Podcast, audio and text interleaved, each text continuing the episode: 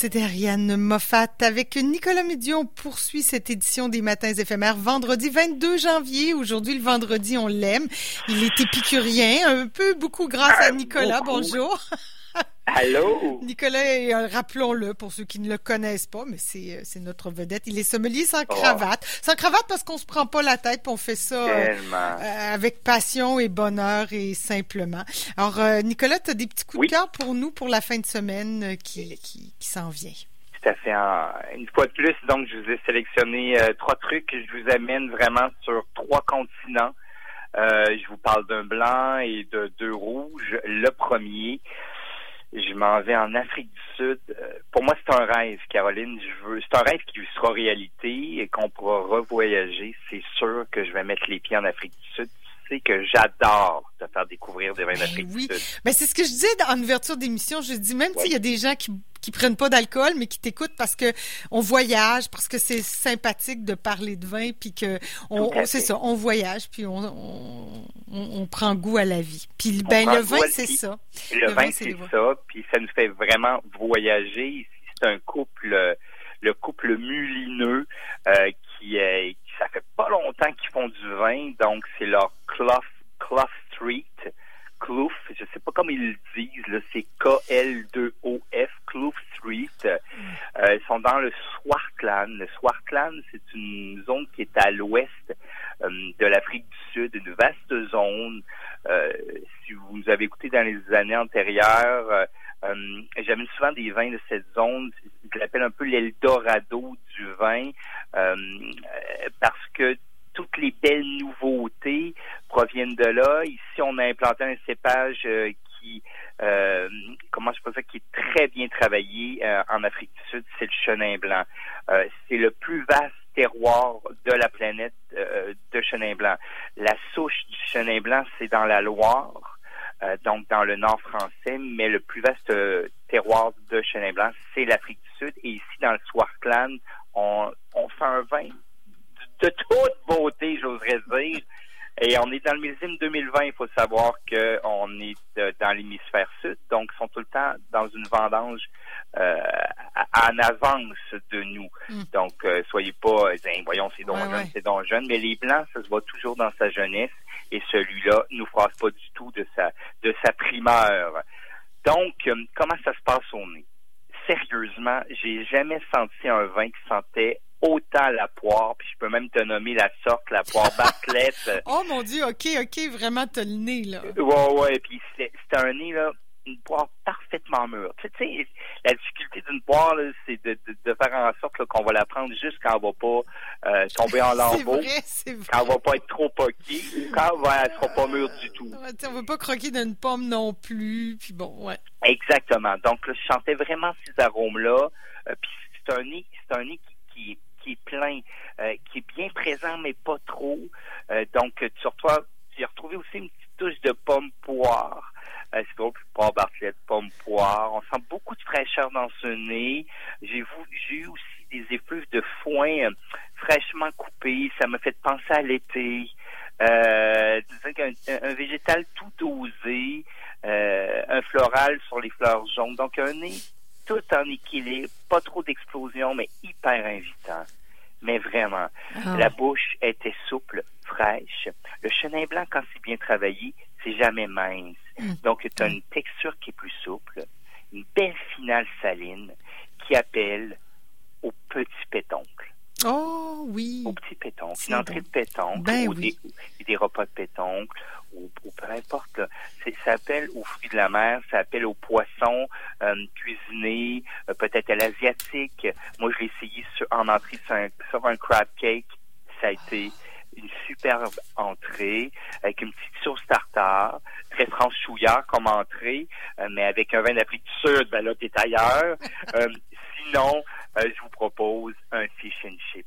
Ah avec ce chenin blanc. un fish and chip, là, fait maison, sur ça, en train de trouver un de, ton restaurateur chouchou qui fais un poisson tout croustillant, là. Mais c'est pas trop dur à faire. Faut juste sortir la frite. C'est un peu trop, là, puis la laver.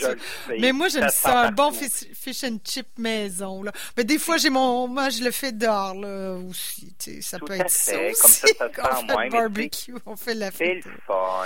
Un fish and chip, je trouve ça réconfortant. Euh, encore une fois, ça me fait voyager. Je me souviens de mon premier fish and chip à Londres. oui, là, là, je vous amène dans, dans, dans une salle de voyage. Bref, le mulineux, euh, mulineux Cloth Street, c'est son chenin blanc à 100%. C'est 22 dollars et 65, 22 dollars et 65, mais c'est du bonheur à ce prix, vous allez adorer. Donc, premier coup de cœur. Je quitte ce continent d'Afrique du Sud, donc ce continent qui est l'Afrique et ce pays qui est l'Afrique maintenant sur le continent européen, en Italie, dans le nord italien, sous le cépage Barbera, que j'adore. Parce que moi, mm. je cuisine, je fais une cuisine qui a toujours une belle acidité dans ma cuisine. Vous êtes sur la commune d'Asti qui fait des barberas des fois un petit peu plus, avec une, une ossature un petit peu plus présente. Et c'est le domaine Valmorena. Valmorena me travaille sur un millésime 2018, une barbera, une barbera complètement droite, pure, de toute beauté. C'est pas, je te j'adore, là. Ah sur le nez, cerise, cerise rouge, juste assez fraîche. Euh, juste assez mûr. Euh, l'amande suit parce que cerise et amande, c'est la même racine aromatique. J'ai retrouvé des petites feuilles mortes, là, comme si je me promenais en, en automne dans, dans, dans une forêt derrière chez moi. Un bouquet d'automne au nez. Ah, oh, dis donc. J'ai aimé, j'ai aimé beaucoup. La bouche était juste assez vive parce que le cépage Barbera a toujours une belle vivacité. C'était droit, c'était pur, c'était élégant. Une belle finale fruitée, coulante très bien coulante, juste mi-corsée, de toute beauté sur une lasagne végétarienne. Ah, j'ai des bonnes recettes à part ça. Si vous, si vous, avez le temps, là, ce week-end, faites-vous une belle euh, lasagne végétarienne et, et, amenez ce Valmorena Barbera d'Asti du millésime 2018 à 21 et 10. Vous allez être absolument charmé. Vous allez vider cette bouteille allègrement. Ça sera tellement facile. Ça se voit tellement bien. J'adore ce cépage. et quand pas trop végétal, tout était beau, tout est wow. Tu, tu dis ça, ce rouge-là, dans le fond, il pourrait pas supporter la viande, il serait pas. Euh, viande blanche, il supporterait la viande blanche, mais la viande rouge, mm. euh, il va se perdre un peu. Il peut à la limite, mais tu sais, c'est bon, pas il y en a d'autres. C'est ça. Si, si, votre cuisson de, de, de, ton filet mignon, vous la faites euh, à la limite trop cuire. tu perds de ton sanguin, donc là, ça va être correct. OK, c'est pas tant ce qu'on veut. Non, non. Donc, mais plus sur les plats tomatés, à cause de la belle acidité de la Barbera. Hum, c'est pour ça que je te parle de la, lasagne végétarienne, parce que c'est bourré de bons légumes. Euh, puis le côté ici que je te disais de, de ces feuilles d'automne, ces légumes cuits vont amener ces arômes-là que je recherche dans ce vin-là. Donc, c'est oui, mm. c'est une lasagne végétarienne où euh, tu fais ah, des cannelloni de veau, etc. Donc, c'est vraiment c'est euh, des plats méditerranéens là, qui vont, vont vous faire penser un peu à l'été, au printemps. J'ai ma collection de livres d'Otolenghi, c'est assez végétarien. Puis, euh... Oui, c'est ça. C'est sûr que tu trouver une recette. Euh, Pour ça, ok, avec ce rouge-là. Absolument. Et on continue. C'est mon dernier vin. Un coup de cœur, ça fait longtemps que je vais vous parler de ce vin-là, mais j'attendais un départ et un une arrivée d'un nouveau président aux États-Unis. hey, c'était une belle semaine, hein, quand même. Ah, j'ai tellement aimé. J'ai, j'ai pas eu la possibilité puisque j'enseignais en ligne. Euh, Mercredi. Et voilà. Et j'ai pas pu euh, m'attarder à l'investiture de Joe Biden, euh, mais j'ai, euh, je me suis attardé le lendemain à toutes les capsule euh, informative positive, bien sûr, liée à ça, euh, de voir qu'une qu'une poète euh, a pu faire vibrer les États-Unis et la planète. Ça m'a ému, ça m'a fait plaisir. Oui, moi aussi, j'étais ému. J'étais à l'antenne, puis j'étais très ému. Puis effectivement, ben, veux, veux pas, on se dit, ah, tu sais, ça reste nos amis. On, on les avait un peu mis de côté. On faisait les ben États-Unis. Puis, puis là, ben, on a un rapport à amouraine des fois avec eux. Puis là, ben, on a envie de... Mais j'étais tanné de, de, de de cette violence ah euh, communiquée à tout vent. Mhm. Euh, donc là, on, change de cap. J'ai envie, je vais me laisser une petite gêne parce qu'en tant que pandémie, on voyage pas, mais quand, quand les frontières sont réouvertes, réouvertes j'aurais envie maintenant de retourner aux États-Unis, qui est un, pays magnifique, une belle découverte. Moi, je vous amène dans l'État de l'Oregon, sur la côte ouest que je veux visiter. tout le temps à ma blonde, on va aller faire un six mois, on va atterrir à Los Angeles, on va tout monter, on va tout monter, tu as tout compris, on va passer par l'Oregon, on va finir par Washington State, puis on va finir en, au Canada, alors en Colombie-Britannique. Mais, c'est rare qu'on parle des vins de l'Oregon, là, quand même. Oui, hein? tout à fait. Donc là, je vous amène sur le domaine Loubejac. Euh, c'est vrai que ça fait très longtemps que j'ai parlé de vins américains, mais j'en consomme quand même quelques fois quand ils sont bien faits.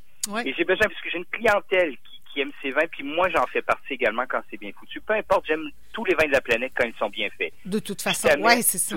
De toute façon, je vous amène dans une appellation précise, une AVA, qui est Willamette Valley au sein d'Oregon. Donc un terroir vraiment précis où le pinot noir prospère un Pinot Noir sur le millésime 2018. C'est un Français qui s'appelle Laurent Montalieu qui s'est établi là, un Bordelais dans les années 80 et a amené sa touche française à ce vin. C'est-à-dire qu'il n'utilise pas de fût de chêne américain, donc que le fût de chêne français qui amène élégance et noblesse quand on l'utilise. Ici, c'est juste utilisé à 10 de fût de chêne neuf.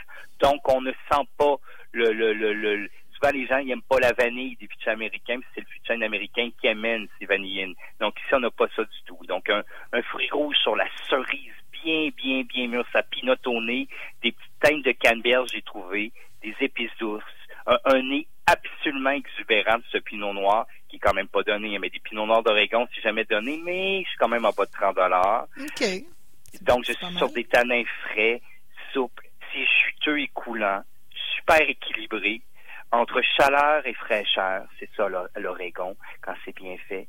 Euh, ça m'a rassasié euh, sur... Euh, on s'était fait un, duo de tartare de bœuf et de saumon. on peut le travailler sur un de veau, vinaigre de framboise, un carré de porc aux champignons, soit un peu mon avenue. Puis j'ai beaucoup de demandes sur la fondue chinoise de ce temps-là, avec cette petite neige qui tombe. Il fait plus froid, plus humide. On a envie du beau gros bouillon avec des petites viandes assez diverses qu'on met dans le bouillon. C'est très simple à faire, mais des fois c'est convivial. En couple, euh, familialement, c'est facile. Donc, avec ce domaine Loubejac Pinot Noir ou la Maine Vallée de 2018, c'est 27 dollars et 5, mais c'est un superbe Pinot Noir. Euh, ça bat beaucoup de Pinot Noir euh, français à ce prix. et pleinement, puis c'est un petit peu plus généreux c'est ouais. corsé coche de plus, là. Oui, il y a un petit, un petit pimp, excusez le terme, mais euh, et je l'ai adoré. Je l'ai bu deux fois euh, dans les six derniers mois, juste pour vous dire. Ah c'est rare, c'est rare, c'est rare que je fais le tout, mais j'aime sa, j'aime sa gourmandise. C'est une petite gâterie pour se dire, hey, on change d'air, euh, Monsieur Trump est parti, on célèbre. Petite ah, façon de célébrer. L'Amérique du Nord est allégée. La planète est allégée. Hein? Faites-vous plaisir. Faites-vous plaisir, les États-Unis. fait tellement de beaux vins. On parle souvent des, ben vins euh, de souvent plus piètre qualité, mais il y a c'est c'est 5% qui est de piètre qualité. Oui, oui. Qualité. Puis les vins américains sont pas sont pas sucrés. Puis quand tu nous en parles, on sait que c'est parce que ça vaut la peine et que c'est. Absolument. Puis après, euh, tu me diras, il y a différents goûts, hein. Ah, l'idée, c'est d'aller voir son conseiller, dire, mais moi j'aime ces genres de vins là. Puis après, euh, tu sais, c'est pas. C'est ça. Puis souvent, tu sais, les gens vont, vont même y aller sur des plats de poisson, sur les pokéballs, sur, sur, sur les sushis. Je sais que ça fait partie de la vie de beaucoup de mes clients. Puis ils veulent des fois un rouge, puis ils aiment les rouges plus corsés. C'est une verre de blanc les poissons, mais là j'y vais sur un rouge euh, moins corsé, mais quand même que, que cet enveloppement, donc les pinots noirs d'Oregon, surtout sous Willamette Valley, et cet univers qui nous permet d'avoir un vin équilibré qui peut travailler aussi bien sur des poissons que sur des viandes blanches. Donc, hmm. c'était mes versatile pour se faire plaisir en fin de semaine, même si on est encore confiné puis on le sera encore. Fait que donc, euh, ça sert à rien là de, de, on se gâte, on s'auto-gâte. C'est comme ça qu'on va s'en sortir au moment présent. Nicolas, je te remercie beaucoup. Puis je rappelle qu'on mettra tout ça sur les réseaux sociaux, bien entendu. Hein, les gens consultent. Alors bonne semaine à toi, à ta douce aussi. bye bye. C'est gentil. Bye bye.